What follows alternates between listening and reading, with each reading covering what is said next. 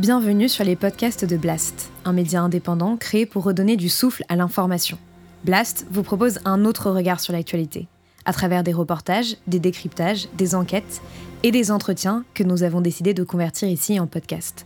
Notre ambition Devenir votre média de référence et ainsi peser dans la bataille de l'information qui s'annonce et qui sera décisive. Les podcasts de Blast. Les entretiens de Denis Robert.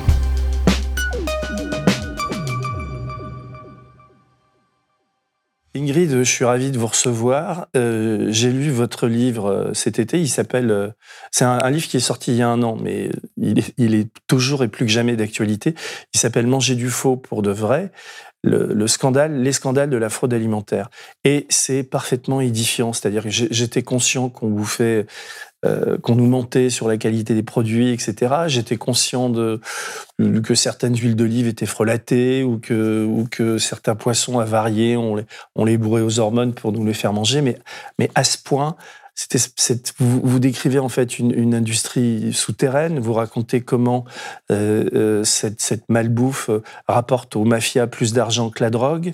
Enfin, tout, dans ce livre qui est quand même assez épais fait réfléchir et, donc ça fait tellement réfléchir qu'en 2002 est née une, association qui s'appelle Foodwatch après le scandale de la vache folle en Allemagne.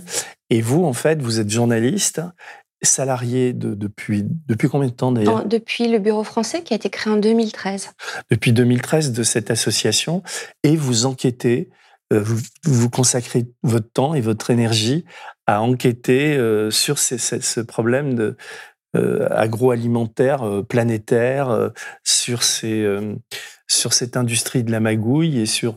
Alors, ça s'appelle Manger du faux pour de vrai, parce que c'est un, assez, un titre un peu compliqué à comprendre, mais c'est assez juste quand on vous lit. En plus, en couverture, vous dessinez une pomme avec une tomate trafiquée. Enfin, c'est la main de l'homme, en fait. Hein. Le visuel, c'est la main de l'homme, en fait, qui, euh, qui est intervenu. C'est pas une pomme euh, lambda qu'on va trouver. Il faut c'est une intervention.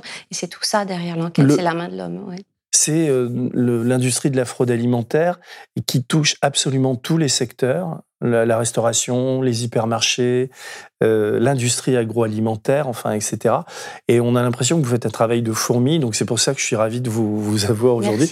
On, va, on, prend, on va prendre notre temps. De toute manière, c'est vraiment un sujet qui est tout le temps d'actualité. Comment Comment vous, euh, comment vous avez démarré? D'abord, c'est quoi votre parcours de journaliste et, comment et pourquoi vous vous rentrez dans cette, dans cette histoire de malbouffe?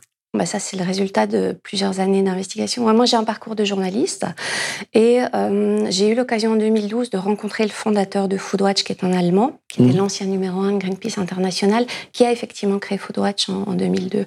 Et en fait, quand je l'ai rencontré, je me suis rendu compte que cette ONG, qui est une ONG complètement indépendante, puisque bah, c'est l'ancien numéro un de Greenpeace International. Donc, euh, l'ADN, on en a hérité, même si on est complètement indépendant, et ben, je me suis rendu compte qu'en fait, cette ONG se reposait sur le travail de journalistes, le travail euh, d'investigation en profondeur pour faire émerger des sujets. L'objectif de Foodwatch, c'est de militer pour une alimentation saine, pour la transparence, et puis aussi d'être un contre-pouvoir face aux lobbies très puissants de l'industrie agroalimentaire qui sont très opaques. Et puis, euh, bon, avec des multinationales, avec des leaders, et puis, en fait, personne pour les challenger. C'est financé comment, euh, Foodwatch? Foodwatch, c'est totalement indépendant donc on, refuse toute aide publique. On est mmh. financé uniquement par les gens qui nous, qui nous aident, qui nous supportent. Et donc c'est de gros budget quand même, puisque combien il y a de salariés de Foodwatch en, France, on est sept. On est sept. Moi, je suis la seule à faire les investigations, mais on a un responsable de campagne parce que derrière, l'objectif, c'est pas juste de sortir des informations et d'avoir des jolis articles. L'objectif, en fait, derrière, c'est de faire des, campagnes. On a une directrice et un responsable de campagne qui, euh, qui sont plutôt eux sur le créneau du coup politique, qui vont au rendez-vous et qui façonnent les campagnes. Ce qu'on veut, c'est impulser un changement qui est favorable aux citoyens et aux consommateurs versus justement la toute-puissance des, lobbies. Je ne vous connaissais pas, donc c'est une de, nos amies communes qui s'appelle, qui est Élise d'Anticor, qui m'a parlé de, vos travaux. Et c'est vrai que j'ai l'impression, mais je me trompe peut-être, que, que ça traverse pas l'opinion pour l'instant. C'est-à-dire que malgré les, ce que vous dénoncez, malgré vos livres, malgré euh, ça existe, vous dites en France, ça fait presque huit ans que Foodwatch est actif. je, ne vous connaissais pas. Enfin, j'ai parlé de vous autour de moi, les gens ne connaissent pas. Donc c'est pour ça que c'est et, pourtant ce que vous dénoncez, ce que vous décrivez est absolument édifiant. Je ne sais pas par quel par quel bout on peut commencer. Est-ce que vous de tous les exemples pourris euh, de, tout, de, de, de, votre bouquin. Il y en a un paquet quand même. Je sais pas, on pourrait commencer quoi Par le pire, peut-être par, euh, par le ton non, l'histoire du ton en Italie, ou, enfin, ou comment la mafia euh, s'est emparée de ça. Enfin, j'aimerais un exemple concret. Il y en a plein, plein, plein. Ou, un truc plus récent que vous venez de, que vous venez de découvrir, je sais pas. D'abord, bah, je suis ravie du coup que vous, vous, nous découvriez. On a quand même 320 000 personnes qui sont abonnées à notre newsletter en France et qui du coup forment un groupe qu'on mobilise. Mm. Je reviens euh, là, légèrement sur ça. Ces, ces personnes sont, sont euh, avec nous et euh, grâce à leur présence et leur mobilisation souvent sur des pétitions pour interpeller des gens, des entreprises avec nous sur les réseaux sociaux, ils forment un poids. Et ça, c'est quand même une force qui pèse. On le voit bien quand mes collègues vont au rendez-vous politique. Quand on vient avec une pétition qui est signée par 350 000 personnes, parce qu'on en a, bah, ça fait un petit peu la différence et, et, ça peut peser. Donc, donc voilà, c'est quand même des sujets qui, euh, qui émerge de plus en plus. Et puis tout le monde mange, hein. tout le monde est concerné. Donc a priori, tout le monde est, est concerné par nos, nos, révélations, nos enquêtes, et puis le fait qu'on défende leurs intérêts. Parce que ce qu'on veut, nous, c'est un vrai changement politique. Alors après, les, les exemples les plus édifiants, bah, ça c'est vraiment très très perso. Moi, tout m'a choqué. C'est pour ça que j'ai eu du mal à, en fait, à l'origine, le livre devait être beaucoup plus fin. Mais ah j'avais énormément de mal. Et à un moment, j'ai dit à l'éditeur, écoute, j'en peux plus, c'est toi qui coupes, ah. parce que je ne sais pas. Et, et, et, finalement, il a dit, bon, allez, tout est intéressant ce que je vais faire pour que les gens se rendent compte, je vais lire les premières lignes de votre livre et après, vous, on, rentrera plus concrètement dans les, dans les sujets. Dans les sujets. vous démarrez comme ça. Pendant des années, j'ai fait mine d'aimer ça. J'en ai mangé de faux aliments. Chaque fois, le bruit sec de la porte du four miniature, claqué d'autorité, constituait le top départ du festin le plus improbable.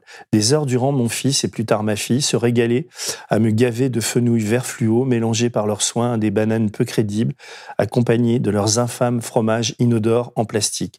Les minuscules couverts étaient rouges, j'aurais dû me méfier y voir un signe. Mais mon bandit préparait le meilleur cappuccino invisible du monde. Oui, au four, tout est permis quand on a trois ans. Et ma chipie jubilait de me faire avaler ces mélanges en toc détonnant. Tout en riant de leur malice, je savais qu'il s'agissait de jouer, aucun doute là-dessus. Ce qui est frappant quand on vous lit, c'est que, et c'est ce qui est grave, c'est que sur les appellations d'origine contrôlée, on ne peut pas avoir confiance, et que le trafic vient de là, que ce soit le vin, les légumes, les poissons, la viande, enfin tout Tous les rayons sont concernés, toutes les catégories sociales aussi, j'insiste là-dessus, parce qu'on m'a beaucoup posé la question si on achète cher, si on achète bio, si on achète des labels de, de qualité. En fait, on n'est pas armés, vous et moi, les consommateurs, pour repérer la fraude à l'œil c'est impossible en fait. Et pourtant, elle s'infiltre au vu des quantités que j'ai débusquées dans les frigos, dans les placards, c'est certain. quoi. En fait, il faut peut-être dire si vous le permettez, en, intro, ce qu'est la fraude alimentaire, parce que vous et moi, bon, vous avez lu le livre, moi je l'écris, donc on sait très bien de quoi on parle, mais peut-être que les personnes qui nous regardent l'ignorent. La fraude alimentaire, en fait, c'est des faux aliments. Pourquoi? Parce qu'ils devraient jamais finir dans nos placards ou dans nos frigos, parce que euh, ils sont contaminés où ils ont été mélangés, par exemple des viandes un peu contaminées qui ont été mélangées avec de l'eau de viande et qui partent quand même dans la chaîne alimentaire, parce que c'est des produits contrefaits. Alors ça peut sembler fou, on n'imagine pas qu'il y ait des produits contrefaits, et pourtant si, il y a quelques années, en périphérie de Paris, il y a eu une énorme saisie euh, dans le cadre d'une grosse opération de faux cubes bouillons, donc des imitations. Il y a énormément de, de pesticides contrefaits en Europe également, donc tous ces produits contrefaits entrent aussi dans notre chaîne alimentaire. Il y a euh, des produits qui, euh, qui trichent sur l'origine, vous allez avoir du Made in France alors que c'est des tomates élevées sous serre au fin fond de l'Espagne ou du Maroc. Donc l'origine, on sait que la plupart des consommateurs sont prêts à mettre la main à la poche pour euh, encourager, c'est le fameux patriotisme économique pour, euh, pour encourager la production. Ça marche pour le vin aussi. Le ça marche sur le vin, ça marche aussi pas mal parce que là où il y a de l'argent à se faire, de toute façon les fraudeurs y vont parce que c'est le premier, euh, c'est le premier motif en fait pour, pour la fraude. Surtout ce qui est label de qualité, donc le, le faux bio. Mmh. faire passer pour bio des produits qui ne le sont pas. Tout ce qui est label rouge, AOP, IGP, il y a un produit sur neuf à l'échelle européenne qui n'est pas vraiment euh, IGP, AOP, c'est beaucoup un sur neuf. Et en France, on peut penser que c'est beaucoup plus parce qu'on a énormément de vin, fromage, euh, je pense pruneau d'Agen, voilà ce genre de choses. Donc il y a tous ces produits en fait qui, euh, qui réussissent à se frayer un chemin tranquillou. Et je dis tranquillou et je le souligne dans nos marchés. Pourquoi? Bah Parce qu'en fait, il y a très peu de probabilité pour ce qui se fasse choper tout simplement. Ce qui est en place euh, leur permet allègrement de, bah, de tenter le coup et ça vaut la peine parce qu'il y a beaucoup d'argent à se faire. Tout le monde mange. Il y a énormément de demandes de plus en plus pour la qualité des labels. Les gens font attention, etc. Donc, euh, ils s'engouffrent et l'offre ne, suit pas parfois la demande. On le voit sur le, sur le bio. Vous parlez, par exemple, ça me, ça me vient la, bouffe à la, enfin le, la mozzarella en Italie. Alors ça, j'en achète souvent. La, fausse mozza qui était cuite, je, vous enverrai les images, je pense pouvoir les retrouver ou les donner sur, euh, sur des espèces de, tonneaux brûlés. Et puis bon, bah, ça passe. Euh, C'est-à-dire, vous pouvez euh, raconter cette fraude-là à la mozzarella C'était quoi? C'était où? En fait, c'est dans le cadre de l'opération Hobson. Ça, c'est super intéressant aussi. De... J'ai beaucoup creusé ça. Ça fait une dizaine d'années que cette opération existe. Personne n'en a jamais entendu parler apparemment. Et la France y participe. C'est inter Interpol et Europol coordonnent des polices dans le monde pour faire sur, un laps de temps très limité des opérations justement pour euh, mettre la main sur des produits frauduleux alimentaires. Parfois c'est ciblé, ça va être sur l'alcool contrefait. L'alcool contrefait c'est quoi? C'est des bouteilles remplies d'antigel clairement quoi. Ah ben oui, voilà, ça, rend aveugle. Euh, ça rend aveugle, malade, ça file des cancers. Enfin, c'est, c'est, je veux dire. que euh, des cochonneries en fait. Et, euh, et, au vu des volumes, alors je peux, j'ai pas tous les chiffres en tête, mais il faudra aller traîner sur le site de Foodwatch et puis acheter le livre si ça vous intéresse. Non, mais il y en a, il y en a. Alors, la, mozzarella, elle est faite avec quoi cette mozzarella? Alors j'ai pas le détail des ingrédients, mais quand j'ai vu les images, j'étais absolument dégoûtée. Moi, j'adore cuisiner italien. C'était ces espèces de tambouilles blanches qui cuisent qui, qui, cuisaient sur des espèces de, de tonneaux en fer et qu'ils asséchaient derrière des camions dans des conditions d'hygiène absolument déplorables. Et souvent, les, les images, vous n'en verrez jamais, hein, mmh. des équipes françaises impossible. Mais en Italie, en Espagne et au Danemark, ils avaient aussi même une émission télé où ils montraient ces saisies-là. C'est absolument dégoûtant en termes d'hygiène. Et parfois, c'est tellement pointu, c'est-à-dire que la fraude, elle dure depuis tellement longtemps. Ils se sont fait tellement d'argent. C'est tellement juteux ce business que vous avez des images d'industrie. Euh, je pense à une, euh, du, de l'alcool contrefait, justement. Vous voyez les images, vous avez vraiment l'impression d'être dans une vraie usine. Et vous avez les fameuses étiquettes qu'on reconnaît. Ils les ont floutées, mais aux, aux couleurs, on reconnaît le fameux whisky et on dirait une vraie usine. C'est énorme. Et donc, ils ont les faux bouchons, les fausses étiquettes et après, ça part dans le, le commerce. Et si vous êtes restaurateur et qu'on vous propose ces produits à moitié prix, ben vous les prenez en fait et très facilement ça se, comme je vous le dis, ça, ça, ça se ferait un, un, chemin quoi. Vous dites à un moment donné pour, pour, pour que les gens puissent comprendre l'ampleur du problème, c'est que pour les pour les mafias en particulier italiennes, le, le, ça, ça mais c'est difficile de quantifier parce qu'évidemment on n'a pas de statistiques et de chiffres. Mais selon vous, si je vous ai bien lu, euh, l'argent de la de, de, cette bouffe trafiquée euh, que ça génère pour la mafia, c'est supérieur à la drogue aujourd'hui. C'est ce que les experts d'Interpol et Europol disent parce qu'en fait, euh, rien ne ressemble plus à une tomate qu'une tomate. Hmm. En fait, aux frontières, ça passe. Un paquet de cocaïne, ça se fait un peu repérer. Mais, euh, mais le, trafic de bouffe permet, euh, permet deux choses. Permet euh, par exemple, si on prend le contrôle de la logistique, je pense au fameux marché de Fondi, j'en parle dans le livre. C'est un peu l'équivalent de Rungis, c'est un gros, mm. gros marché entre Rome et Naples, mm. où bah, deux, deux mafias, la sicilienne et la napolitaine, la Cosa Nostra et la Camorra, étonnamment, alors que ça n'arrive jamais, ont décidé de se mettre d'accord pour prendre le contrôle de ce marché des fruits et légumes. Pourquoi?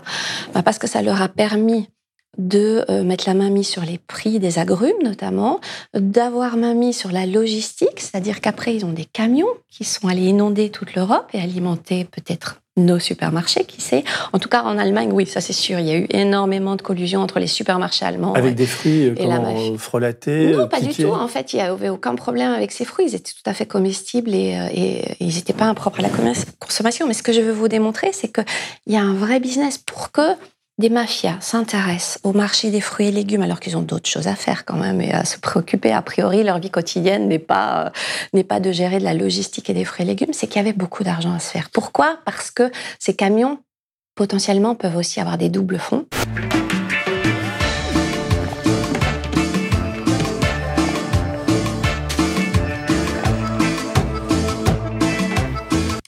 D'autres trafics. Et puis aussi, on le sait, je pense que c'est l'agence de l'ONU qui travaille sur la prévention du crime organisé, qui a dit que 1% seulement de l'argent euh, bah, de, l'argent à blanchir ou blanchi est intercepté 1% seulement. Ça fait 99% qui peut partir comme ça dans des, euh, dans des, euh, donc là, dans l'exemple dans des activités finalement euh, illicites. Dans l'exemple que vous citez, on va dire de, noyautage par la mafia de ce, de ce marché, c'est pas un problème de santé publique là, c'est un problème. pour le coup, non, c'était une mainmise en fait du business pour montrer que finalement, euh, bah, des gens qui sont dans des activités criminelles, donc ils font pas que ça, il y a aussi de, bah, du trafic d'êtres humains, etc. S'intéressent à, contrôler en fait, contrôler des circuits et bon, font parfois aussi du business avec des produits qui seraient pas très impropres à la consommation, mais qui vont rentrer quand même, ou ils prennent le contrôle de chaînes de supermarchés. La mafia en Italie a fait ça. Et notamment en Allemagne. C'est en Italie que vous, euh, que vous racontez l'histoire du thon euh, du thon avarié. C'était une affaire espagnole. C'est espagnol. Vous pouvez raconter ça? Oui. En fait, ça a duré pendant des, années. Il faut savoir que le thon, quand il est pêché en mer, euh, selon l'équipement du bateau, il va prendre une couleur qui va, qui va changer très très vite. S'il est sur un bateau qui est bien équipé avec des température très très basse, il va garder sa, couleur rouge, rose, sexy, mm. qui, qui, donne envie. Sinon, il va très vite devenir brun. Ça ne veut pas dire qu'il est plus bon à manger, mais c'est un thon qui va être destiné aux conserves. En fait, c'est la couleur du thon qu'on voit dans les, dans les conserves de thon. Alors, ce que, euh, bah, que les, les, les, fabricants ont réalisé, c'est que le thon frais, bah forcément se vend beaucoup plus cher. C'est trois à quatre fois plus cher et c'est beaucoup plus intéressant économique. Donc, quand les, euh, les poissons arrivent et qu'ils sont déjà bruns, parce que parfois ça dure quelques jours, la pêche, quand ils arrivent au port, ils se sont dit, mais non, mais on va se faire un maximum d'argent, on va pas les laisser bruns. Donc, ils ont inventé un système qui a duré pendant des années où euh, ils avaient des usines avec des machines qui ressemblent, qui ressemblent étonnamment à ce qu'on a dans les aéroports où on scanne vos bagages, là. Mhm. Sauf qu'à l'intérieur de ces machines, il y a des aiguilles, en fait, qui piquent les poissons, qui passent et qui, euh, à coup de nitrite, c'est complètement illégal, hein, c'est interdit par la réglementation parce que c'est potentiellement dangereux pour la santé, bah, piquent les poissons et d'un coup de baguette magique, finalement, bah, ils retrouvent leur, euh, leur couleur super, super sexy. Et dans les saisies et lors des perquisitions dans ces usines, les, les inspecteurs espagnols ont trouvé des affiches où clairement, en fait, c'était extrêmement cynique. On expliquait comment d'un poisson euh, tout moche, pas terrible, on pouvait à la fin avoir un, poisson euh, rose à souhait et qu'on a envie de manger. Alors c'est problématique parce que ces traitements, euh, non seulement c'est interdit, mais ça, ça, ça engendre un développement d'histamine qui provoque des, fortes réactions allergiques qui peut vous emmener à l'hôpital, voire à la mm. mort dans les pires cas.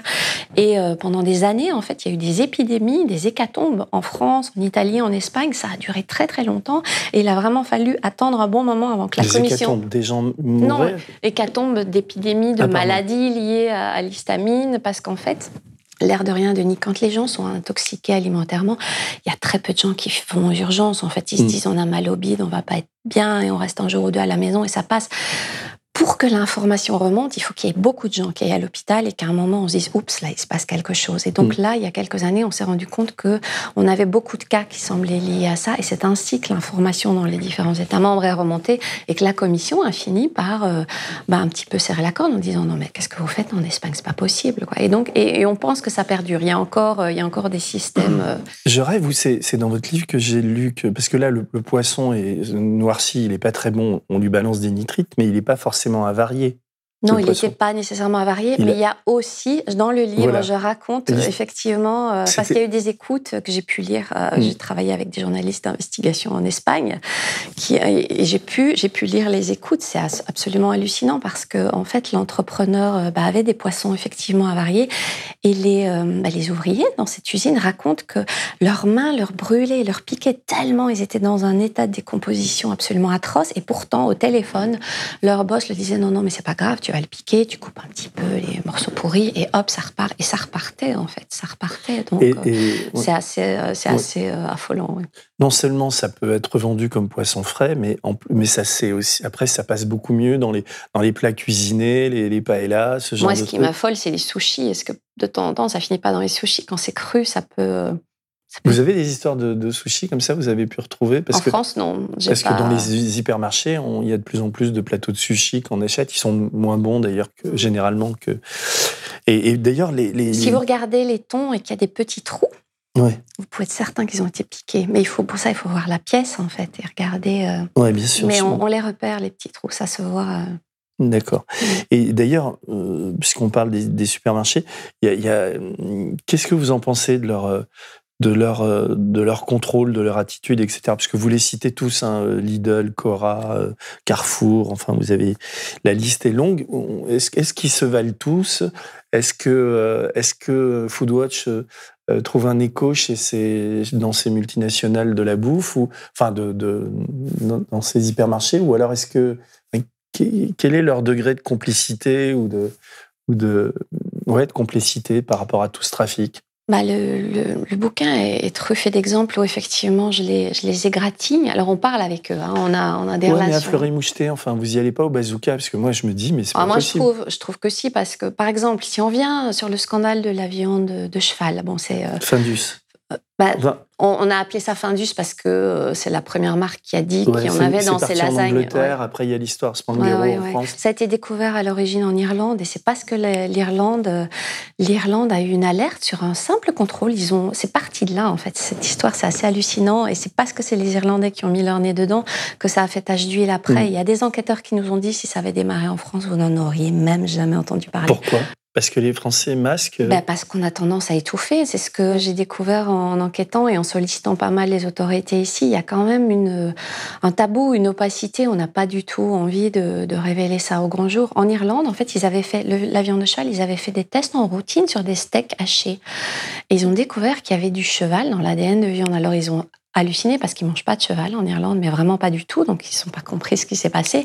Et de fil en aiguille, ils ont détricoté ça, ils ont fait plus de contrôles et ils se sont rendus compte que c'est un vrai, euh, un vrai réseau organisé. Ils se sont rendus compte en remontant que ça partait de France et que c'était, euh, c'était beaucoup plus gros que je crois que j'avais relevé ça. Pensait, ouais. Et que euh, bah, du coup le transformateur en France, puis ils sont remontés à Spanghero qui était dans l'Aude, dans dans le sud de la France, ils se sont rendus compte que c'était global, c'était mondial. Il y a 13 ou 15 pays qui ont été concernés, des tonnes et des tonnes de produits. Ça a duré très longtemps. Et euh, là où je veux en venir, c'est que... Les lasagnes aussi. Étaient, ben, c'est ça, c'est les fameuses, ces fameuses lasagnes. Là où je veux en venir, c'est que toutes les marques... J'ai assisté au procès Spanghero hein, qui a eu lieu en début 2019 mm. à Paris toutes les marques ont dit Oh, qu'est-ce qui se passe? On ne savait pas, on a été mm. victime. Les supermarchés, pareil. Or, il faut savoir, Denis, que la réglementation, elle est très très claire. Quand on est un fabricant alimentaire, vous êtes obligé de vous assurer que ce que vous commercialisez est conforme à la réglementation, un, et deux, ne menace pas la santé du consommateur. C'est vraiment une obligation qui pèse, particulièrement depuis la vache folle 2002. On a une réglementation qui s'appelle la 178-2002, qui est extrêmement forte et qui fait peser pas mal d'obligations sur les, fabricants. Mais avec la viande de cheval, ce qui s'est passé, c'est que tout le monde est tombé des nues, tout le monde a dit on savait pas, etc. Au procès, il était évident que il devait savoir. On contrôle, on fait des audits. Avec les, prix aussi bas de la viande, c'était impossible que ça soit du bœuf. Mais tout le monde est tombé des nues en disant Oh, on savait pas, on a été victime. Or, il aurait fallu que tout le monde fasse des tests. Depuis lors, maintenant, ça existe, des tests sur l'ADN de la viande. Et s'assure finalement que ces produits étaient conformes. On peut penser qu'ils les ont faits, mais qu'ils ont peut-être préféré cacher, ou ils les ont pas faits et ils se sont pas assurés finalement que les produits étaient conformes et donc respectaient la réglementation. Et je les épingle, je les épingle tous la grande distribution, parce que tous, ils ont fabriqué des produits avec leur marque distributeur, tous, ils ont commercialisé ces produits, et finalement, on n'a jamais eu accès à la liste exhaustive des produits dans lesquels euh, ce, cheval s'est retrouvé, ce qui n'est pas le cas de mes collègues hollandais, parce qu'on est, on est présent dans plusieurs pays européens.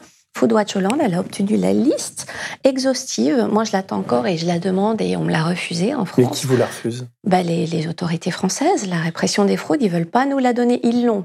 Ils pourquoi ils ne veulent pas la donner Ils veulent pas la donner pour des raisons qui m'échappent totalement. Et c'est pour ça qu'on parle de tabou et d'opacité. C'est une complicité entre, entre Bercy et puis euh, les, marques ou euh, les, les hyper? Bah, si on ne peut pas parler de complicité, en tout cas, on peut parler de, complaisance. Ils n'ont pas envie, en fait, d'égratigner. Ils n'ont mm. pas envie d'égratigner l'industrie agroalimentaire. Or, nous, il nous semble que pour redorer la confiance des consommateurs, qui est quand même très mal en point hein, depuis, euh, depuis différents scandales. Ceci dit, on est dans, dans des tels rythmes de consommation que et, puis le comment dire le bio, vous le savez très bien, c'est assez cher, sauf si on, consomme local. Enfin bon, ce qui est une, autre question, mais là c'est sûr que quand on lit votre bouquin et, et je me suis posé aussi la question. Là, vous parlez de la viande, c'est vrai qu'en faisant des, des, recherches ADN, on arrive à savoir si effectivement euh, euh, on, peut contrôler, mais ça coûte assez cher de, faire ces recherches ADN d'une manière un peu systématique. Mais il y a des produits, en vous lisant, je me suis dit, mais comment, par exemple, euh, je pense à l'huile d'olive, par exemple, qui est trafiquée, euh, comment, est-ce que c'est facile à, à, démontrer que l'huile d'olive est impropre à la consommation Parce qu'au goût, il y, en a qui ont, enfin, les, goûts sont assez différents, mais on, on peut, comment dire, les, les hyper ou les contrôleurs dans les hypermarchés peuvent être réellement trompés par, par un certain type de produits. Il y, a, des produits qui sont plutôt indécelables ou pas. Enfin, je, comment Sur l'huile d'olive, il y a différents types de fraudes. Hein. Il y a, mm. euh, je le raconte, il y a la fameuse mm. huile de tournesol hein, qui coûte en euro le litre mm. et qui, une fois teintée avec de la chlorophylle, se transforme de manière magique en huile d'olive qui est vendue dix fois plus cher et elle va pas être impropre à la consommation mais c'est juste que vous êtes complètement trompé en fait. C'est complètement illégal de vous vendre un produit qui, et vous, quand vous goûtez on, mais moi j'ai pas goûté cette fameuse parce que je me dis mais comment on peut enfin en même temps, c'est de l'huile, quoi. Enfin, elle est verte, donc. Oui, vous n'allez pas en mourir, mais c'est juste que vous avez payé 10 euros pour une huile d'olive qui n'en est pas. Donc là, c'est quand même une, fraude assez conséquente. Et là, pour le coup, c'était un gros réseau euh, criminel qui avait été démantelé. Ça durait. Je sais pas si c'était mafieux, mais c'est criminel, c'est-à-dire qu'il y a une vraie intention de nuire de toute façon, avec des réseaux organisés, avec des complicités. Puis c'est transfrontalier. Et puis on le sait, il y a des pays où, bah, en fait, il n'y a pas, il a pas vraiment d'unité dédiée au contrôle de tout ça. Il y a d'autres fraudes sur l'huile d'olive, ça peut être faire passer du bio alors pour du bio alors que ça n'en est pas. Et puis, il y a toutes les, euh, les, imitations de marques, les labels de qualité, ce genre de choses. Et puis, il y a effectivement euh, la triche qui consiste à faire passer pour de la vierge extra, qui est le top, hein, et qui est quand mm. même la plus chère, une huile d'olive qui est pas terrible, voire lampante, et qui devrait pas être consommée. Et là, en fait, pour la détecter, il y a des laboratoires qui sont, et des gens qui sont formés. Il y a deux tests. Il y a un test qui va être purement chimique. En termes d'acidité, on va mesurer des, des composants mm. de l'huile. Et puis, c'est le goût. Et c'est vraiment ces deux, ces deux tests qui vont permettre de définir euh, la triche sur, euh, sur l'huile. Et ce qui se passe dans ces cas-là, Denis, c'est qu'en imaginant qu'on découvre que les huiles, euh, bah, finalement, elles n'étaient pas si bio, ce qui va se passer pour nous, citoyens, et ça c'est quand même important, et c'est, ce que je vais mettre en, lumière dans, dans, le bouquin, c'est que tout ça va être très opaque pour nous. Ce qui va se passer, c'est que les, soit les huiles d'olive qui étaient censées être bio sont déclassées et repassent en conventionnel, donc ni vu ni connu, mais elles restent sur le marché, soit elles vont être retirées en catimini du rayon et on n'en saura jamais rien en fait parce que comme il n'y a pas un dommage potentiel, un risque pour la santé, en fait tout ça est géré et la plupart du temps les fraudes sont gérées comme ça de manière opaque en interne par les industriels. Aujourd'hui, si un industriel détecte une fraude, parce que je suis pas en train de dire la thèse de mon livre, c'est pas de dire tous les industriels sont des grands méchants et fraudent allègrement et attention, attention, parce qu'ils peuvent aussi être victimes sur leur chaîne d'approvisionnement, surtout quand les chaînes sont longues et qu'il y a différentes ingrédients. je vous coupe, mais une seconde, mais ils auraient plutôt à collaborer. Moi, je suis Michel-Édouard Leclerc. D'ailleurs, si tu m'entends, Michel-Édouard, je, vous inviterai à. Un, vous êtes un label de qualité pour, pour, pour l'hypermarché qui signe un, un deal, enfin, un, contrat avec vous en disant voilà, tous nos produits sont. Bah, après, ça vous demanderait plein de boulot, sans doute, mais je veux dire, ils ont un intérêt, surtout aujourd'hui, où euh, s'ils se prennent un shitstorm à cause d'une affaire Findus, etc., ça peut couler des, des, filières entières. Donc, ils auraient plutôt intérêt de, de collaborer avec Foodwatch. Or, on a quand même l'impression que pour tous ces industriels, vous êtes une emmerdeuse, quoi. Vous particulièrement et, et Foodwatch derrière vous. Mm. Non? Effectivement, en fait. Euh, mais je ne pense pas qu'il faudrait qu'ils collaborent nécessairement avec nous, mais déjà avec les autorités, ça serait top. J'ai été pas mal dans des conférences pour professionnels. Il y a une vraie hantise du prochain scandale qui va leur tomber sur le, coin de la figure. Pour l'instant, ils réussissent à gérer. Il y en a. Hein. je parle, je parle de pommes euh, qui étaient enfin qui étaient pourries à la patuline, mais qui sont quand même rentrées dans des compotes, dans des jus. C'est une, une bactérie en fait qui fait que bah, le produit était complètement impropre et devait pas être consommé. Donc il y en a eu plein récemment et on les sent fébriles dans, ces, euh, dans ces conférences. Mais aujourd'hui, euh, il n'y a pas d'obligation pour les industriels, quand ils ont repéré une fraude sur leur chaîne, d'informer les autorités. Ça, pour nous, c'est scandaleux. Et j'ai parlé à un nombre d'experts partout en Europe, dans des unités qui travaillent sur ça, qui enquêtent sur, euh, sur les fraudes alimentaires, pas en France, pas, pas trop, un petit peu, mais pas trop. des équipes pluridisciplinaires qui disent, mais le problème, c'est que c'est gros, qui savent en fait où est la fraude, comment elle se développe, qui sont les acteurs, d'où ça part, en fait, ils remontent pas l'information aux autorités. Et nous, ça nous aiderait à cartographier. Parce que le souci qu'on a avec cette fraude, c'est qu'on est un peu en mode pompier. C'est-à-dire qu'on va agir une fois que ça se passe, mais on n'a pas fait la prévention. Et dans les pays où il y a des vraies unités dédiées, je pense à l'Irlande, le Danemark, l'Angleterre, un peu plus l'Italie. Dans les, dans les pays où on, s'en soucie, on cartographie à l'avance, on prévient. En Italie, si vous avez une mauvaise saison des pluies, ils savent à la louche dire bon, la récolte des olives ou du vin, ça va frauder là, parce que les volumes, ça va pas coller avec les prix. Et ils savent en fait, ils savent anticiper. Quand euh, quand il y a des problèmes sur la. Ils font venir du vin d'ailleurs. De... C'est ça, ils font, ou ils font des mélanges, ou ils déclarent pas. Oui, oui, oui, hmm. c'est ça. Et donc tout, ça permettrait aux autorités de bien faire le job, de cartographier, d'avoir des systèmes de prévention et peut-être aussi bah, de collaborer. Mais en fait, ce qui se passe, c'est que bah, les, des grandes marques bah, développent leurs petits labos de leur côté, gardent les infos pour eux et essayent de, gérer ça au mieux. Mais effectivement, ils ont peur du, prochain scandale. Tout à l'heure, vous avez parlé de la pomme. J'aime bien avoir des exemples concrets. Avec une pomme pourrie par une bactérie, donc qui, qui, qui d'aspect ressemble pas à une autre pomme ou, elle est et c'est à l'intérieur. Enfin, comment d'une mauvaise pomme on fait une bonne pomme? Là, visiblement, c'était un problème de. Je crois que les pommes se faisaient passer pour bio, me semble-t-il. Et puis, en vrai, elles n'étaient pas européennes. Je crois qu'elles venaient de Serbie ou quelque chose comme ça. Et puis, elles mmh. étaient, euh, elles étaient, euh, bah, elles étaient bien attaquées par la patuline, donc elles ne devaient pas être commercialisées et mangées. Et c'est, ça a duré pendant des années avant que ce réseau soit démantelé avec des quantités folles. Donc, des fabricants français ont, ont, ont eu recours à cette, à cette matière première pour les compotes, pour les confitures, etc. Donc, c'est parti, euh, c'est parti dans la chaîne alimentaire. Mais vous et moi, on n'en a jamais rien su parce que aujourd'hui on est dans une situation où on nous donne pas les infos sur les marques, les, les, euh, les fabricants qui trichent. par exemple, moi qui je ma compote de pommes, euh, je peux citer la marque. Hein, je, je, prends Andros par exemple, c'est une grosse euh, grosse compagnie. Est-ce que avec une compagnie comme ça, pour une histoire comme celle-là, est-ce que vous avez des contacts? Est-ce que parce que là, je parlais des hypermarchés tout à l'heure, mais avec ce genre de, multinationales ou de grosses boîtes, est-ce que vous, vous collaborez? Est-ce qu'ils sont un peu transparents ou est-ce que non, mais en fait, toutes les marques euh, ont peur du risque réputationnel. En fait, mm. euh, j'insiste sur le livre que c'est pas nécessairement une volonté pour eux de tricher, mais ce qui se passe, c'est qu'ils n'ont pas l'obligation de s'assurer qu'ils sont blindés contre la fraude. Aujourd'hui, on a dans l'alimentation ce qu'on appelle le pack hygiène. Il y a une obligation pour les fabricants alimentaires de s'assurer d'un certain nombre de choses mm. pour que ce qui rentre dans la chaîne alimentaire, hygiéniquement, soit irréprochable mm. sur le nettoyage de l'usine, sur les produits, etc. Sur la fraude, il n'y a rien, en fait. Il n'y a pas un pack fraude. Je vais, je vais vous lire encore, parce que c'est un passage intéressant, c'est au début de votre livre. Vous donnez les, les, les, 10 bonnes raisons de frauder, quoi. Mm. Alors, la, première, c'est parce que c'est rentable, évidemment, là, pas du gain. Là, en vous lisant, on comprend qu'il y a beaucoup de pognon à se faire. La seconde, c'est parce qu'on a le champ libre. Alors, pourquoi se gêner? La troisième raison, c'est parce que parce que c'est plus fort que tout la récidive. Donc, c'est une fois que ça a marché une fois, on se dit putain, ça. ça donc, ça, bah, le, ouais, le fameux trader hollandais qui était impliqué dans l'affaire Spanghero, la viande de cheval, en fait, euh, ça fait des années qu'il trichait, en fait, et qu'on le savait, hein, qui, euh, qui magouillait avec le mm. cheval.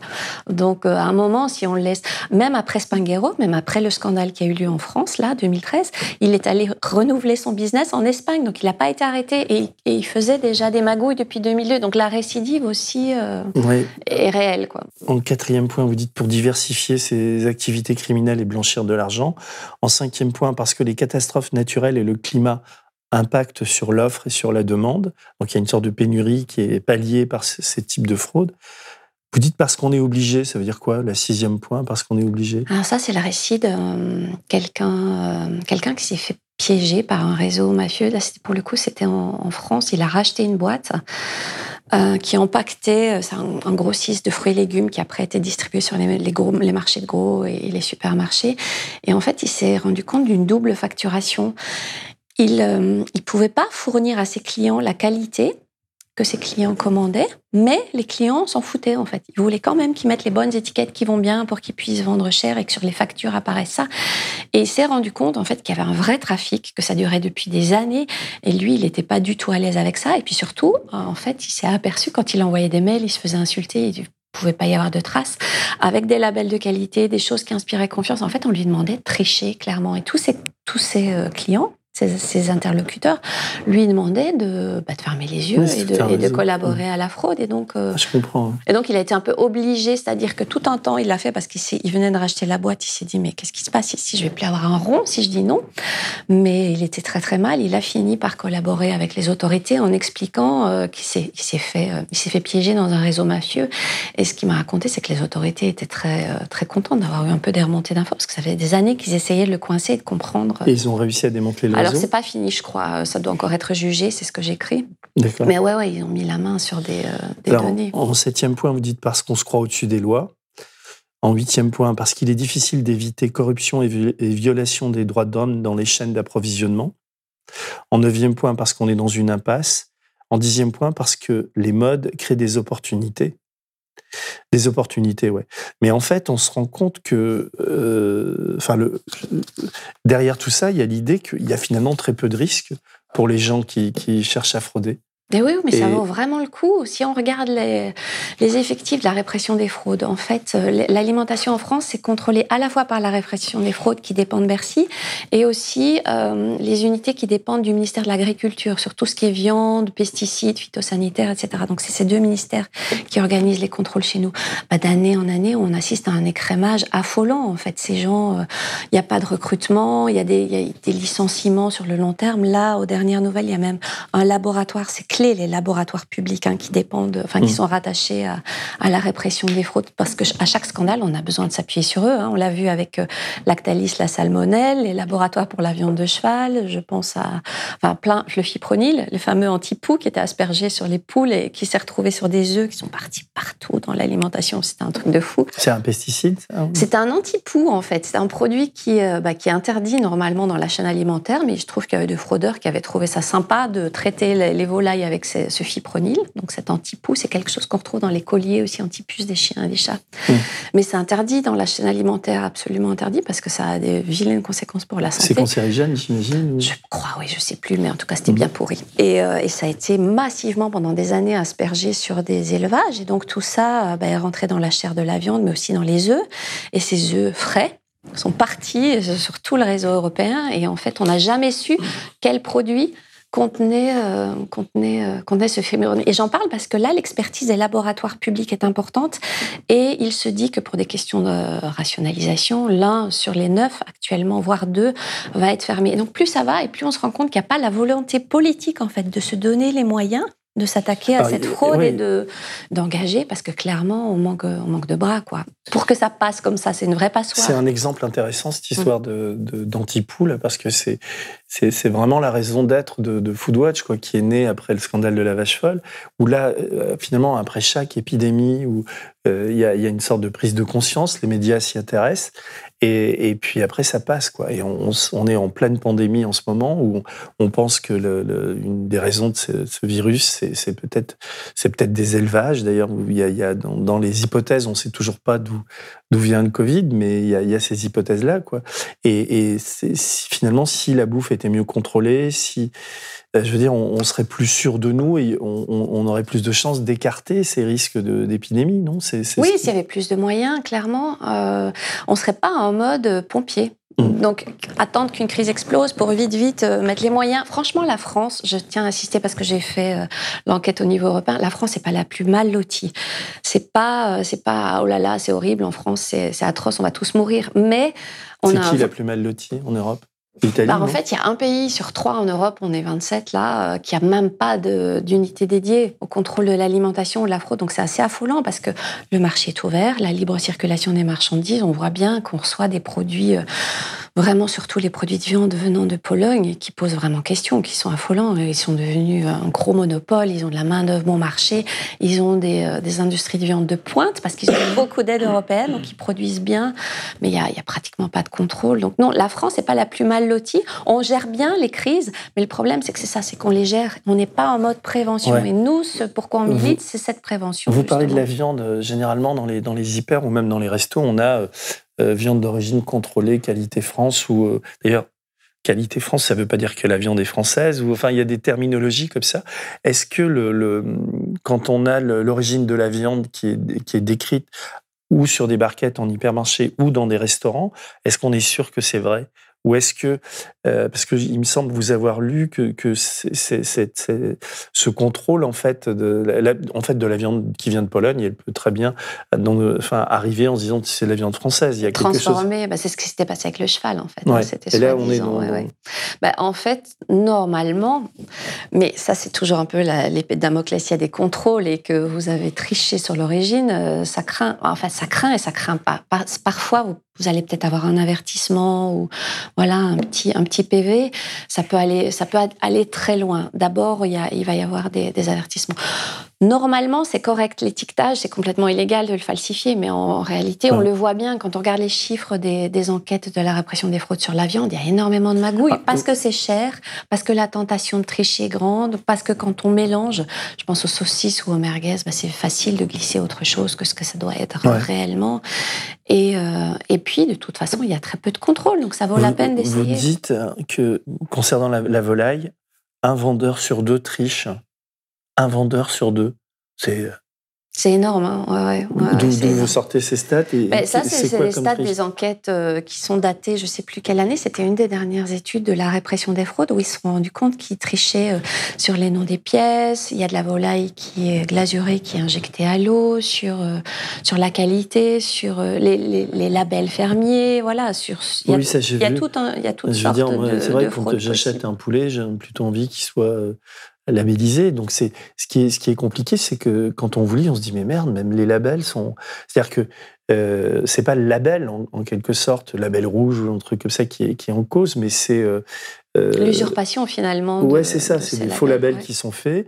Ou alors euh, les contrôles, effectivement aussi les contrôles des labels ne, ne, sont, ils, trouvent, c'est comme quand on se drogue, quoi. Ils ont trouvé une manière de dissimuler leur, falsification qui fait que ça passe. Quoi. On est labellisé, le consommateur y croit, mais en fait, il se fait avoir. Et ça inspire confiance. Moi aussi, je suis un peu sensible à ça. Je regarde et puis j'ai envie parfois ben de, de, soutenir des producteurs locaux. Et les gens pensent que s'ils vont mettre plus d'argent, c'est euh, complètement OK et ça va être réglo. Mais non, pas du tout, en fait. Dans le bouquin, je raconte euh, des produits qui malheureusement sont français. C'est pas pour épingler particulièrement les Français, mais c'est le cas. Les carottes des sables, qui ont un label rouge mm. dans le Nord, euh, bah, pendant des années, les producteurs ont utilisé des pesticides interdits en France interdit depuis des années. Et malgré tout, ils continuaient de, les utiliser. Donc ces carottes partaient dans les supermarchés, sur les marchés, avec des produits interdits. Quand on comment, interdit comment on s'en rend compte, par exemple, que des carottes euh, sont bourrées de pesticides? C'est quoi les contrôles? C'est facile à, euh, contrôler Ces affaires éclatent. Euh, il y a différents biais. C'est ce qui s'est passé avec les fameuses, les fameuses tomates françaises qui n'étaient, les tomates cerises françaises qui n'étaient pas, qui pas si françaises que ça. Bah, il y a, y a parfois un concurrent qui va dire non mais celui-là, je vais le balancer, c'est pas possible. Quoi. Et puis après, les autorités font le job et remontent, euh, remontent mm. à la source. Ça s'était passé, euh, c'était en Bretagne, un grossiste qui, euh, qui avait des gros contrats avec des chaînes de supermarchés. Et là, on revient à la grande distribution et leur responsabilité, qui commande des tonnes de tomates cerises à tel prix. et le grossiste, en gros, au tribunal a dit ouais, mais bon, la grande distribution, elle savait bien que je pouvais pas fournir des quantités à ce prix-là, que je les avais pas. Mais bon, ils ont fermé les yeux, donc je suis allée me fournir en Hollande, en Espagne, etc., pour quand même le fourguer j'ai remis l'étiquette française qui va bien et c'est passé crème et, voilà. Donc on s'en rend compte parce qu'il y a des dénonciations, parce qu'il y a quand même des plans pluriannuels de contrôle. Hein. Je dis qu'il n'y a pas assez de contrôle, il y en a. Hmm. Il y en a quand même, donc de temps en temps on va s'en rendre compte, comme ça, ou euh, bah parce qu'en fait il va y avoir des épidémies, c'est ce que je racontais avec le thon, où il y a des signaux d'alerte. Avec le, le lait Lactalis euh, contaminé à la salmonelle, c'est ce qui s'est passé. C'est le ministère de la Santé qui a dit non, mais attendez, on a un souci là, on a plein de bébés euh, hospitalisés, il se passe un truc. c'est remonté grâce au ministère de la Santé et enfin les, instances de santé publique. C'est comme ça, sinon on aurait. Alors que cette salmonelle, elle était dans l'usine depuis 2005, sinon on l'aurait jamais su. Je reviens aux hypermarchés qui sont quand même en matière de comment dire de distribution de bouffe et de malbouffe, qui sont les premiers pourvoyeurs en termes de, quantité. Est-ce qu'il y a une une nécessité chez eux de, de, contrôler ces produits. Vous parlez des carottes, vous parlez de la viande qui est, qui est euh, bourrée aux hormones et des choses comme ça. Est-ce que dans chaque, je dis pas dans chaque hypermarché, mais dans chaque centrale d'achat, dans l'endroit où la bouffe arrive, est-ce qu'il y, a des, il y a des équipes, est-ce qu'il y a des salariés chez Carrefour, chez Leclerc, chez machin, qui, qui sont chargés de ça en France? Est-ce qu'il y a une obligation ah oui, oui, ou pas. Oui, oui, oui, oui, il y a des obligations. Est-ce que ces gens travaillent bien? Alors, c'est des autocontrôles, c'est ça le problème, c'est la fameuse autorégulation, mmh. c'est-à-dire que finalement, faute de moyens, les autorités publiques ont délégué une bonne partie de ce qui est la sécurité sanitaire aux entreprises en disant on vous fait confiance, mais faites le job, hein. faites vos autocontrôles, ah, assurez-vous que les produits sont conformes, c'est la fameuse réglementation que j'évoquais tout à l'heure. Et quand il y a des fraudes, ils n'ont pas l'obligation de les faire remonter aux entreprises, donc ils vont gérer ça. C'est là où il faut changer la loi. Bah, clairement, la solution, elle est vraiment politique, c'est qu'il faut une obligation. Le problème, et ça a été l'objet d'une proposition de loi, mais des gens qui étaient autour de la table pour discuter cette loi m'ont raconté, je l'écris. Le souci, c'est qu'on s'est rendu compte que les labos, les labos, ils sont en première ligne, c'est-à-dire que les grands laboratoires, on a la technologie qu'il faut pour repérer les problèmes. Les laboratoires qui savent, qui voient qu'il y a une fraude, qu'il y a un danger pour la santé, etc., ils n'ont aucune obligation de faire remonter l'information non plus. C'était, c'était dans, dans les tuyaux. On a voulu instituer ça par loi, et puis ils se sont rendus compte qu'il y en aurait beaucoup trop. En mmh. fait, les gens autour de la table se sont dit, mais non, mais comment on va faire? Qui va absorber ça, parce qu'après, avoir l'info, c'est bien, mais il faut la traiter. En fait, c'est ça le problème. Et on n'avait pas en face, en fait, de bah, l'équipe. Vous parlez de, bêtes bourrées d'antibiotiques et de farine animale et de d'hormones. Je, pense à la viande. Là. Je, mesure mal la gravité de la situation par rapport à ça. Entre les, les farines animales les, hormones, euh, donc c'est au niveau de l'élevage, et les, les, bêtes qui sont bourrées d'antibiotiques, tout ça c'est interdit. Mais qui, qui, pratique ça? Est-ce que ce sont les éleveurs? Est-ce que ce sont des, des groupes mafieux qui, qui, s'immiscent dans la chaîne de, alimentaire, on va dire? Ou est-ce que ça se fait au niveau des hypermarchés, ce genre de truc ben, moi, je peux pas vous dire que ça se fait au niveau des hypermarchés. Euh, enfin, il ferme les yeux, je veux dire. Bah, en fait, il faut, il faut qu'il y ait des contrôles pour le déceler. Il faut que ces produits soient retirés, etc. On, ne peut pas, on peut pas dire que c'est les hyper. Dans, dans, le cas des, des bêtes piquées, euh, piquées aux hormones ou, antibiotiques, je pense que vous évoquez peut-être les chevaux, les chevaux impropres à la consommation, parce qu'on pense que le fameux scandale de la viande de cheval est derrière nous. Ça se passe encore maintenant. Il y a eu des saisies énormes encore euh, l'année dernière, des chevaux qui étaient des chevaux de course qui sont piqués avec des, euh, des anti-inflammatoires pour mm. pouvoir être extrêmement, extrêmement compétents sur les, sur les champs de course et qui ben, finissent dans les abattoirs alors qu'ils ne doivent plus le faire et terminent, euh, terminent encore dans, dans nos rayons. Et ça, c'est vraiment. Je pense à ça, mais je pense aussi aux, aux, viandes qui viennent du, aux animaux qui viennent du Canada avec les accords CETA, là, où euh, au Canada, c'est autorisé les, farines animales. J'espère je, pas me mmh. tromper en disant ça.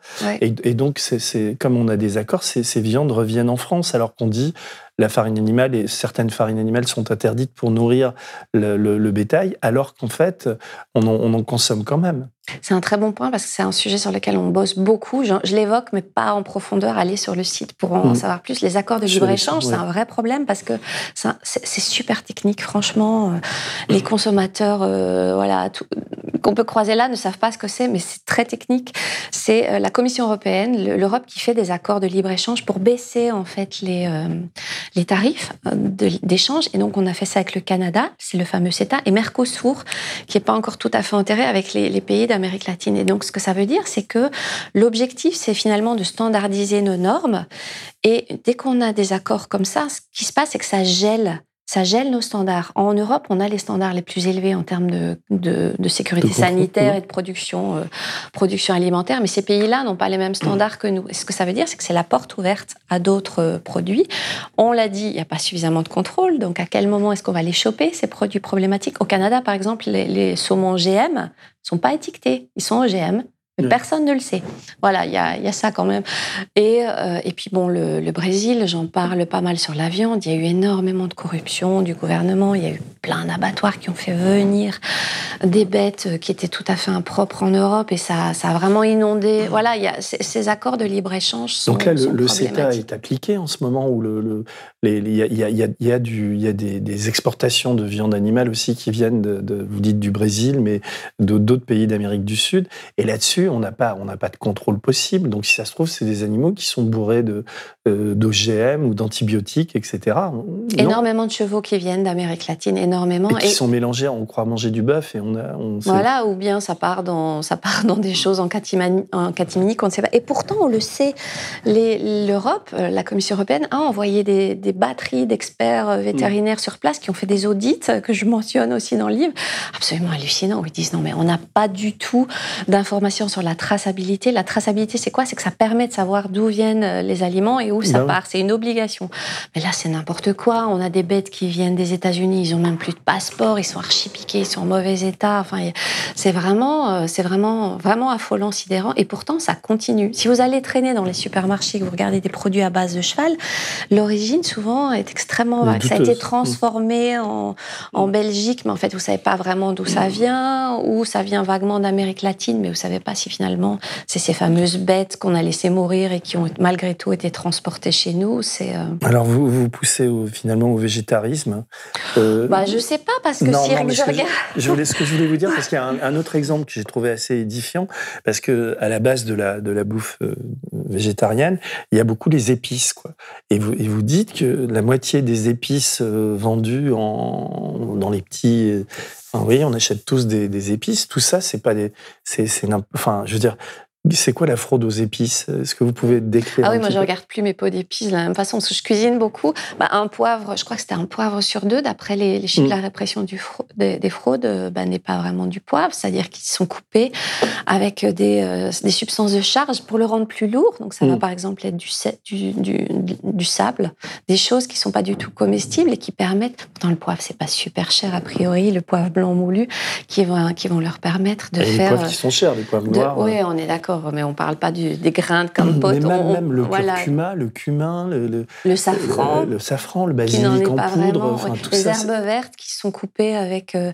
des, euh, des, gens qui ont bien expliqué expertiser ça me montrait qu'il y avait, euh, eux, ils le voient, ils les mettent là à l'œil nu, ils voient qu'il y a des grignons d'olive euh, qui, qui sont donc mélangés. Là encore, on a un problème de, comment dire, de d'inégalité devant la bouffe parce que si on est, on, veut être sûr, on va acheter de la, mais enfin, à vous lire, c'est ce qui est flippant parce que si on se dit oui, bah, je vais acheter bio, je vais aller dans un, un, on a tous dans les villes des, des, des, des boutiques bio, mais même là, on se fait avoir peut-être même plus là parce que on se dit c'est bio, mais en plus il y a tout le trafic que vous décrivez sur le bio. Je ne pense pas plus parce qu'il y a beaucoup plus de contrôle, il y a beaucoup d'agents certificateurs, etc. Donc je pense pas plus. Mais comme c'est plus cher hein, le, bio, il y a beaucoup plus, d'incitation, il y a beaucoup plus d'argent à se faire. Donc euh, donc il y a, enfin je veux dire entre un, basilic bio et un, ou un curcuma bio et un, un non bio dans lequel c'est compliqué de, faire la différence. Pareil avec tous les labels de qualité, parce qu'on m'a demandé si ça valait le coup de donner plus d'argent, de se tourner vers. Euh, je pense à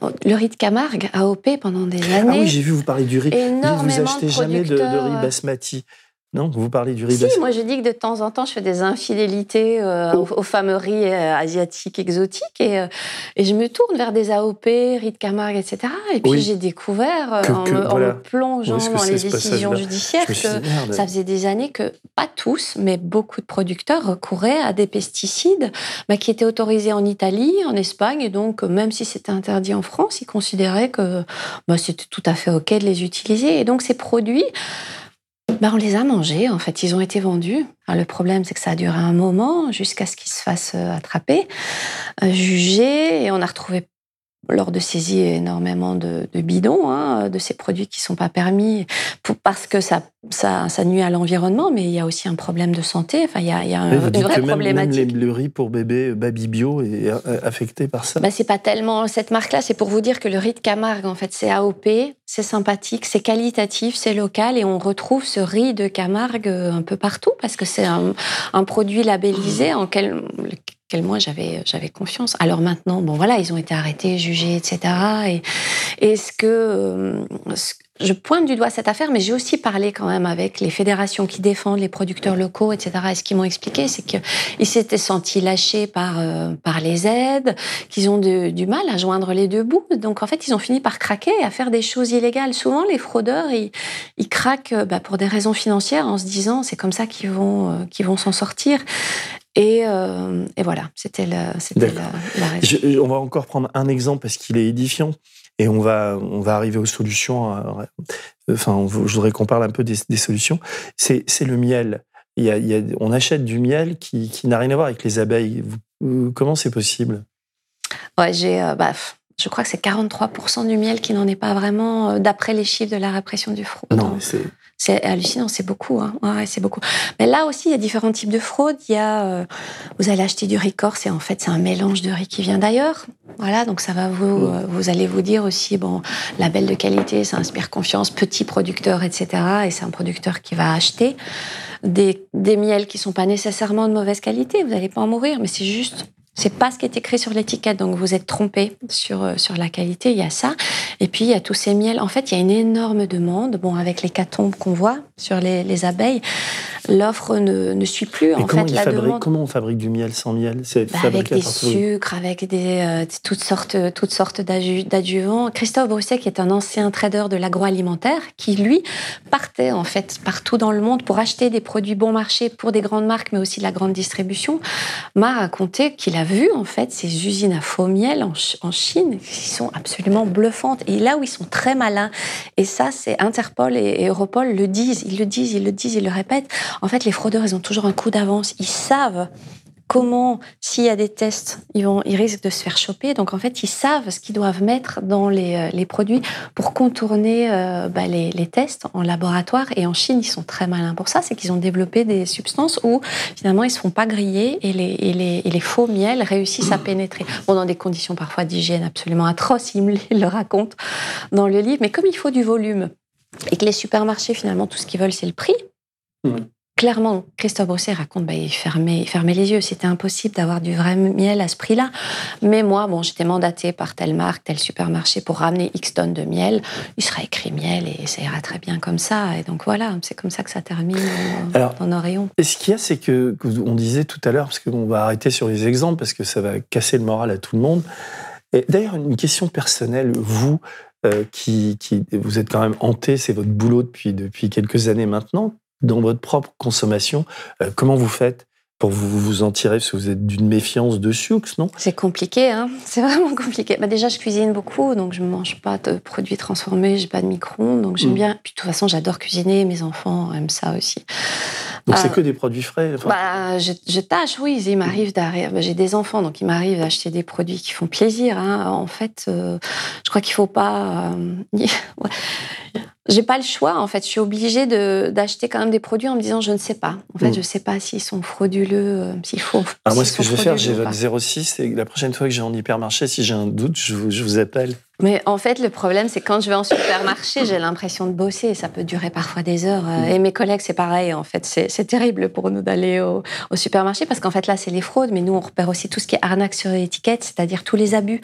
C'est le marketing qui va vous dire ce produit, c'est ceci, cela. Et en réalité, vous allez avoir 0,00001% ouais, de ce qui est affiché à l'avant. Il y a des, comment dire, il y a des, des enseignes qui montent en ce moment. C'est les Allemandes, Aldi, euh, Lidl et tout.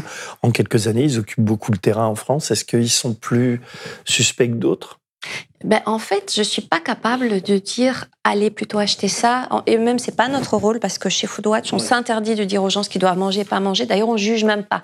Si vous êtes fan de malbouffe, très bien. Mais ce qu'on veut, c'est que euh, les étiquettes soient honnêtes, que vous ayez des produits sains et pas frauduleux. Donc finalement, euh, vous mangez un peu ce que vous voulez. Il n'y a pas de marque meilleure que d'autres. J'ai pas. On, on s'amuse pas nous à faire des comparatifs et des, et des, classements. Donc je peux pas. Je suis désolée, mais je peux pas vous dire. Non, non, mais là, allez-y les yeux fermés et là, méfiez-vous. Je tiens quand même à dire que le low cost, ça veut pas dire euh, synonyme de pauvre qualité. Hein. J'en parle en fait des, euh, des, labels de qualité, des marques chères, des, des champagnes qui n'en sont pas. Enfin, mm. c'est pas parce qu'on achète cher et chic et des grandes marques qu'on peut avoir confiance, les yeux ah fermés. pas, pas du tout. Hein. Vous citez mon, mon, copain Roberto Saviano à la fin, euh, et je voudrais qu'on en arrive au, pour finir cet entretien euh, démoralisant cet entretien. non, non il y a des solutions, on va en parler. non, non, voilà, les solutions. Alors lui, il dit, ben, c'est là où on peut responsabiliser les gens qui nous, qui nous écoutent et qui nous, qui nous regardent. Saviano dit, le lecteur peut beaucoup, en s'intéressant, comprenant, signalant les faits, il peut forcer les institutions à prendre une position beaucoup plus forte qu'elles ne l'ont déjà fait. Vous l'avez rencontré, Saviano, quand vous étiez en Italie Ah non, pas en Italie, quand il est passé à Paris. Ouais.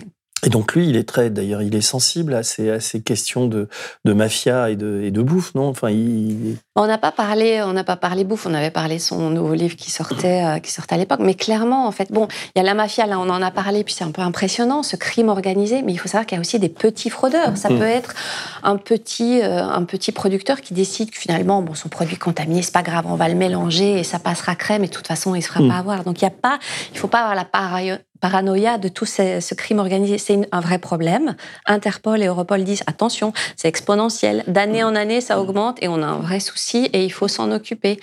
Mais euh, oui, voilà. Alors, sur les solutions, euh, euh, qu'est-ce qu'on a? On a la, Cour de justice européenne, la Cour des comptes, les tribunaux. comment, comment Et puis on a aussi les, politiques, quoi. Être un lobby suffisamment fort pour imposer des lois.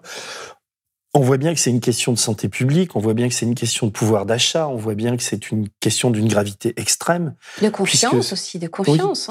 Mmh. Alors, qu'est-ce que Foodwatch et qu'est-ce que vous, Ingrid, vous, vous, vous, préconisez comme, comme solution pour se sortir de cette, de cette fraude alimentaire qui, qui, qui pourrit nos vies quoi? Ah, C'est vrai que c'est une, question, euh, une question prioritaire. Et après la publication du livre, la répression des fraudes, la DGCCRF, nous a, euh, nous a dit, et on va les rencontrer, là, euh, dans, quelques jours. Donc, on, mettra ça euh, en place sur le site. Ils nous ont dit que c'était une question prioritaire pour eux et qu'ils allaient euh, s'en saisir et vraiment travailler dessus quand la France va prendre la présidence de l'UE, là, à partir de janvier, pendant, pendant six mois. Donc, ça, c'est sympa. Là, sur le papier, c'est sympa. Le problème, c'est comment en fait ils vont s'y attaquer. On a lancé en même temps que l'apparition du livre qui est sorti en mars, là, en mars dernier, on a lancé une pétition qui a déjà dépassé une trentaine de milliers de signatures, où on mobilise les gens, on leur demande d'être avec nous parce que ça nous permet de peser euh, mmh. sur les, les, décisions politiques. Ce qu'on réclame, c'est la transparence. On voit bien, on fait le constat que la fraude est là en fait. Elle est chez nous, elle est dans les supermarchés, les restaurants, elle est en ligne aussi. Il y a beaucoup aussi de, de trafic en ligne, mais en fait, on n'a pas accès à l'information. Et mon enquête a montré que dans d'autres pays, on a accès. Si vous êtes danois, et que la répression des fraudes fait un contrôle dans votre boulangerie du coin et va trouver des crottes de souris sur le plan de travail ou des choses avariées, etc., vous allez avoir le rapport en ligne. Vous allez y accéder. Et euh, l'établissement va prendre une mauvaise note et va, à cause de cette publicité et de cette transparence, va très rapidement faire ce qu'il faut pour récupérer euh, bah, une bonne note. Et donc, c'est un cercle, c'est un cercle vertueux. La transparence, c'est très bien aussi pour contraindre les fabricants finalement à travailler honnêtement et sainement. Et puis, c'est aussi utile pour les gens qui travaillent bien. Parce qu'actuellement, avec l'opacité telle qu'elle est, en France, finalement, ceux, qui travaillent bien et ceux qui travaillent mal sont logés à la même enseigne. C'est pareil, en fait, que vous soyez honnête ou pas. Donc, on milite énormément pour cette transparence. On pense que ça redorerait la confiance des consommateurs et puis ça montrerait en fait, ils font le job. Ils font le job dans la mesure du possible, c'est-à-dire avec les moyens ridicules. Hein. Franchement, il faut le dire. En priorité, il faut se donner les moyens. Ils font le job, c'est quoi La répression bah, des fraudes Oui, la répression des fraudes, les contrôleurs de la les, contrôleurs. À Bercy, il y a des, comment dire, il y a eu des, pendant le, quinquennat d'Emmanuel Macron, il y a eu des, restrictions budgétaires. Des écrémages de fous. Ils n'ont plus les moyens. Ils sont, sont plus nombreux. Enfin, ils n'y arrivent non, plus. Non, et les laboratoires, pareil. En fait, donc ils moi, je veux bien qu'ils disent qu'ils ont la présidence euh, européenne, mais s'il n'y a pas derrière les, les fonctionnaires qui vont faire les contrôles, c'est vraiment des, paroles en l'air. On est d'accord. En fait, c'est le point 1 qu'on va évoquer avec eux quand on va aller les rencontrer. On va dire, bon, bah, tout ça c'est bien joli, vous allez en faire une priorité. Alors on sait quelle est leur priorité parce qu'ils l'ont déjà évoqué. Ils vont se battre pour avoir une task force européenne, une espèce de super FBI de la, de la bouffe à l'échelle européenne. Pourquoi? Parce qu'actuellement, s'il y a des problèmes, et on sait que ça circule, hein, l'alimentation, bah, en fait, euh, on n'a pas les pouvoirs d'aller enquêter dans les autres pays, d'aller euh, chercher des documents, d'aller faire des saisies, etc. Il n'y a pas cette collaboration formellement qui est gravée dans le marbre et c'est très compliqué. Il y a beaucoup de pays, en fait, on s'en fout complètement des bah, problèmes. La Pologne, la Serbie. Euh, voilà, il y a des pays où c'est problématique. Donc on sait que la France va porter ce projet de super task force. Alors on ne peut pas être contre, c'est chouette, c'est une bonne idée, c'est essentiel, mais ça ne va pas suffire. Ce qu'il faut aussi, c'est effectivement sur le terrain, il faut démultiplier les, recrutements parce qu'on ne peut pas avoir confiance. On ne peut pas avoir confiance les yeux fermés en, les industriels, les restaurateurs, les, les supermarchés pour vous dire on a un souci, la fraude est là, voilà, euh, comment on a géré, vous ne le saurez pas s'il n'y a pas une, autorité forte. Est-ce qu'il y a des, services de police ou de gendarmerie qui sont spécialisés sur ces questions ou ça n'existe pas? En France, en fait, on n'a pas une unité spéciale dédiée à la fraude alimentaire. Ça existe en Grande-Bretagne, en Irlande, en Écosse, euh, au Danemark. En France, on n'a pas d'équipe pluridisciplinaire. Mmh. J'insiste sur le pluridisciplinaire parce qu'en fait, la fraude alimentaire touche à un paquet de choses. Ça peut être le recours à des, à des, à des sans-papiers pour récolter vos raisins, ça peut être. Ah oui, il y a des, pages édifiantes là-dessus sur les pauvres migrants qui, sur les fruits et légumes qui sont payés. Enfin, ça participe d'ailleurs de la fraude alimentaire, quoi. bah euh, c'est une info à laquelle vous n'avez jamais accès. Cette semaine, Europol a communiqué à ce sujet. Ils ont fait une grosse opération européenne, mais il n'y a rien dans les médias français ni sur les sites officiels français. Je crois qu'il y a à peu près 100, 100 personnes qui ont été victimes d'exploitation sur, euh, sur des vignobles en France. Il y a eu, je ne sais pas combien d'arrestations, ouais, près de 100 victimes d'exploitation dans les vignobles français et aussi en Italie et en Espagne. C'est quoi ces victimes? Bah, Des victimes d'exploitation, des travailleurs, euh, des travailleurs qui, qui étaient là pour récolter mais sans papier, illégaux, enfin une grosse mm. opération. Et là, c'était euh, c'était tout récent. Donc, ce qui veut dire aussi qu'on consomme ces produits et on ne sait pas en fait que ces grandes marques, ces grands fabricants finalement ont recours à des pratiques euh, des pratiques illégales. Donc, solution. Si on en vient aux solutions, un, la transparence. Clairement, ça serait vertueux, à la fois pour ceux qui bossent bien et pas, et parce que nous, on a le droit de savoir. Mm. Moi, je voudrais savoir si mm. j'en ai mangé, si j'en ai donné à mes enfants et où je dois faire attention. Je trouve qu'on a le droit de savoir et c'est possible. La Cour de justice de l'Union européenne a déjà statué sur ça, c'est possible, c'est pas interdit. Si les États membres veulent le faire, et ça se passe ailleurs en Europe, on peut le faire. C'est juste un choix politique. Donc il y a une volonté finalement de verrouiller ou de pas trop lever le, mmh. couvercle de la marmite et de, gérer ça bien, mais gérer, c'est-à-dire pas de prévention. Donc il y a aussi tout le plan de prévention. On voudrait qu'il y ait des obligations euh, aussi sur les entreprises. Comme il y a un pack hygiène, il faudrait qu'il y ait un pack fraude en fait, où ils doivent donner des garanties qu'ils ont mis en place, en fait, euh, mis en place des garde-fous pour être mmh. sûr que les produits frauduleux n'entrent pas dans leur chaîne et qui est derrière, du coup, des vérifications. Et qui dit vérification dit potentiellement sanction. Mais tout ça, on n'a pas. On n'a pas ça en France. Il faut aussi un système qui permet aux lanceurs d'alerte d'alerter les autorités. Moi, j'ai recueilli pas mal de témoignages de lanceurs d'alerte, de gens qui disaient, mais si on avait ce système, moi, j'en peux plus, je me regarde pas dans le miroir, j'ai quelque chose là que je veux faire remonter qui menace la santé publique et il n'y a pas de canal pour ça, avec aucune garantie que ces alertes seraient traitées en France. Donc, il faut, il faut organiser. Bah c'est la loi sur les lanceurs d'alerte qui a du mal à passer. Il y a une maison des lanceurs d'alerte. Je sais, on en, fait partie. Ah avec Foodwatch, on fait partie de, de, la maison des lanceurs d'alerte, mais la directive n'est toujours pas transposée en France. Donc, ça, c'est un vrai problème. La France est super retard sur ça. Et donc, il faut, il faut mettre en place des choses. Il suffira pas d'avoir des lanceurs d'alerte, il faut aussi s'assurer du traitement et, que ça aille jusqu'au bout. Mais comment on va faire si on n'a pas les équipes pour? Donc, il faut vraiment, euh, il faut vraiment s'emparer de ça.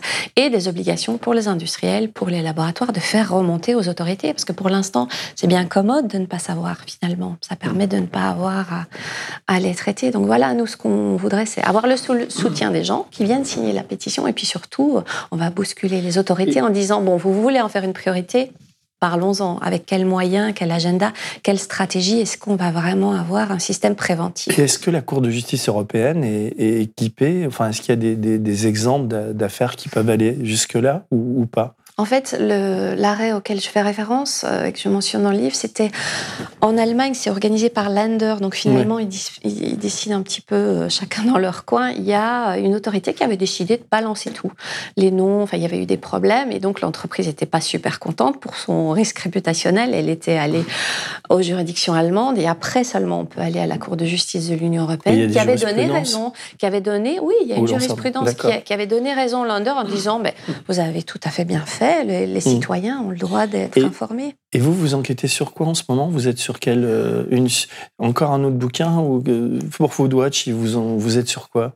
Oh mais on a plein, on a plein d'enquêtes, on a plein d'enquêtes. Ce qui nous préoccupe beaucoup en ce moment, euh, c'est ce qui se passe avec le lobby des, euh, des fabricants charcutiers et traiteurs contre contre une action qu'on monte, qu'on a montée avec la Ligue contre le cancer et Yuka sur les nitrites ajoutés dans la viande. Vous savez que ça favorise un certain nombre de cancers. Malheureusement, ces additifs, c'est très controversé. On veut les faire arrêter, on veut les faire interdire. Il y a un projet de loi qui est sur la table et qui va être discuté début 2022. Et les lobbies, ce sont euh, donc Yuka est avec nous, donc ça a eu un impact parce que ça informe euh, les gens des risques potentiels pour la santé. Quand vous scannez un produit, du coup, vous avez l'info en disant bon, celui-là, ça craint un ah, peu. Yuka, ça vous aide d'ailleurs. Cette application, elle est bénéfique pour ça. Bah, ça donne l'information hmm. directe, ouais, ouais, Et, euh, et donc les, les, les lobbies charcutiers sont pas d'accord, même si la FICT, ça s'appelle la Fédération des, charcutiers traiteurs, euh, englobe pas mal de fabricants qui fabriquent du sang nitrite. Ils sont quand même allés devant les tribunaux, le tribunal du commerce. pour vous empêcher de... Pas nous. Nous, on n'est pas attaqués parce qu'on est une, ONG, une association, mais euh, ils ont attaqué Yuka, qui est une entreprise, pour dire non, mais vous allez arrêter d'informer les gens. Vous nuisez à notre business, on veut continuer de produire nos produits, à la fois du sang nitrite et du nitrite, et vous n'allez pas nous pourrir la vie. En fait, ils préfèrent étouffer et baïonner l'information que euh, bah, de se remettre en question, alors que le sens de l'histoire, c'est ça. On va essayer, nous, à Blast, c'est une de mes idées depuis le début, de créer un, poste de journaliste euh, ou de, en tout cas de sortir des, enquêtes consommation. Quoi. Mais pour ça, il nous faut, il nous faut des moyens. D'ailleurs, j'en appelle d'ailleurs aux gens qui nous regardent. Si on, pour produire ce genre d'émission, pour nous, on ne vit que de, des dons et des abonnements. C'est 5 euros par, et c'est défiscalisé, 5 euros par mois défiscalisé. Donc j'invite les gens à, à s'abonner à Blast et à nous, à nous soutenir pour qu'on puisse continuer à, à, pouvoir vous inviter, à vous donner la parole, parce que c'est vrai que vous, vous vous affrontez à des, à des démons et, et nous aussi. Quoi. Donc, euh, mais il y a comme une évidence à, à, travailler ensemble. Et si on veut vous lire, il faut aller sur le site de, de Foodwatch parce que vous, le, produit de vos enquêtes, c'est c'est là-dessus que vous le publiez. Bon, ça, hein. c'est une enquête au long cours, donc vous ne la retrouverez pas toute sur le site. Vous retrouverez quelques éléments. Mais, là, par exemple, ce sur quoi vous travaillez, vous parlez on a plein de campagnes. Hmm. On a, mais c'est souvent justement pour euh, pour aller tacler et dénoncer les pratiques des lobbies. En fait, les, les citoyens ne sont pas informés de ces pratiques abusives, de ces magouilles, de comment on essaye de vous la bah, faire à l'envers. J'espère qu'on comment dire qu'on les aura un peu éclairés euh, aujourd'hui. En tout cas, je vous remercie beaucoup. Et euh, on peut se donner rendez-vous peut-être dans je sais pas, dans un an pour voir comment ça évolue. Avec plaisir. Merci beaucoup Ingrid. Merci. Au revoir. Si vous avez aimé ce podcast, s'il vous a été utile, n'oubliez pas de nous mettre des étoiles ou de le partager autour de vous ou sur vos réseaux sociaux. Blast est un média indépendant, et si tous nos contenus sont en libre accès, c'est grâce au soutien financier de nos blasters et abonnés. Pour nous soutenir, faire un don unique ou mensuel, rendez-vous sur blast-info.fr slash soutenir. Blast, c'est Blast, c'est aussi une web télé disponible sur YouTube et PeerTube et présente sur tous les réseaux sociaux. Alors suivez-nous pour ne rien rater de nos contenus et abonnez-vous à notre chaîne YouTube.